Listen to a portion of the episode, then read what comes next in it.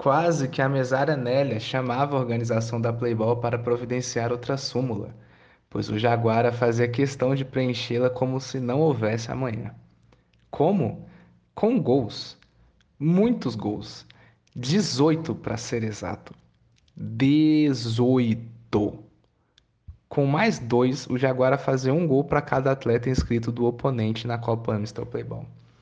E no jogo válido pelo grupo D, o Unidos da base nada pôde fazer ante o poderio ofensivo da equipe da Zona Norte paulistana.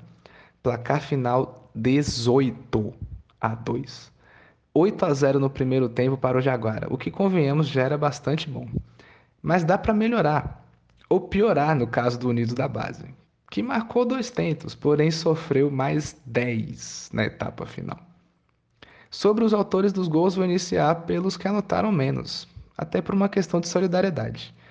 Renato e Thiago a 1, mas que no caso desse jogo foi a 2. E vamos ao testamento do Jaguara. Daqui duas horas eu retorno para encerrar a audiomatéria. Jonathan Gagliardi, com oito gols, um tento para cada letra do nome. Matheus Dias, três gols. Kleber, dois gols. Wesley, Renan Maciel, Luiz Henrique Santos, que não é o Carpiuk, e Fagner Borbulhas de Amor, com um gol cada. Se você permaneceu neste áudio até agora, seu lugar no céu o aguarda. O Unido da Base, apesar do uniforme belíssimo e escudo inspirado no Bordeaux da França, tem que usar o nome como referência para não se impactar com 18 gols sofridos na tabela.